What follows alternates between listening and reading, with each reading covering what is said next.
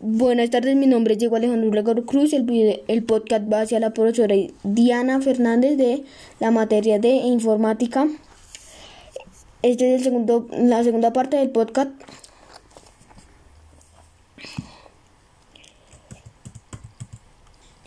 Los animales han sido utilizados en actividades militares con fines de atentar atentaban directamente contra su integridad o bienestar.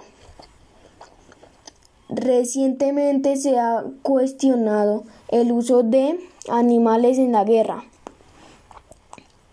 y en prácticas totales como acar acarreas explosivos y detonadores, detonarlos usando como bomba viviente. En pruebas militares o en expresiones destinado, destinados a probar armamento. También la muerte de animales vinculados, víctimas de los bombarderos de armas de fuego. Esa era la utilización para fines bélicos. Abandono de animales domésticos, que solo los abandonan en la calle, los dejan en el lote, se mueren de hambre y etc.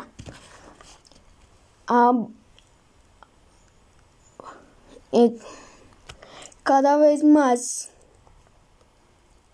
cada vez más se entienden que los animales domésticos son una responsabilidad, no un juguete, y que por tanto tenemos la obligación de de cuidarlos con la debida diligencia. El,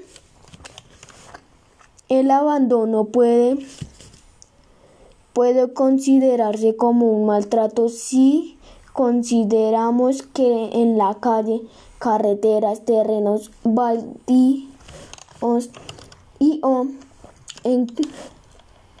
encerrados los, los animales no pueden proveerse por sí mismos de comida, agua, abrigo y protección, su salud, protección de salud abandonarlos sin asistencia alguna.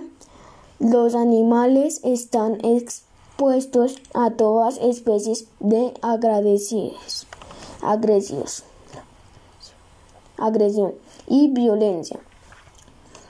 Con, con envenenamientos, atropellos y muertes, en algunos casos, de los de los conductores que atropellan los carros, los perritos y gatos. También También en España son recogidos por protectoras de animales, de animales o ayuntamientos.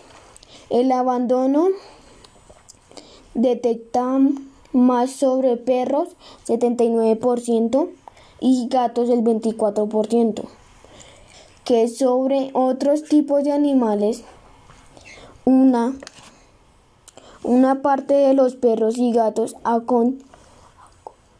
acogidos por estas entidades son adoptados o devueltos a sus propiedades. En menor medida son eutanasiados, eutanasiados. Muchas gracias por su atención. Mm, el podcast va a ser la profesora Diana. Muchas gracias.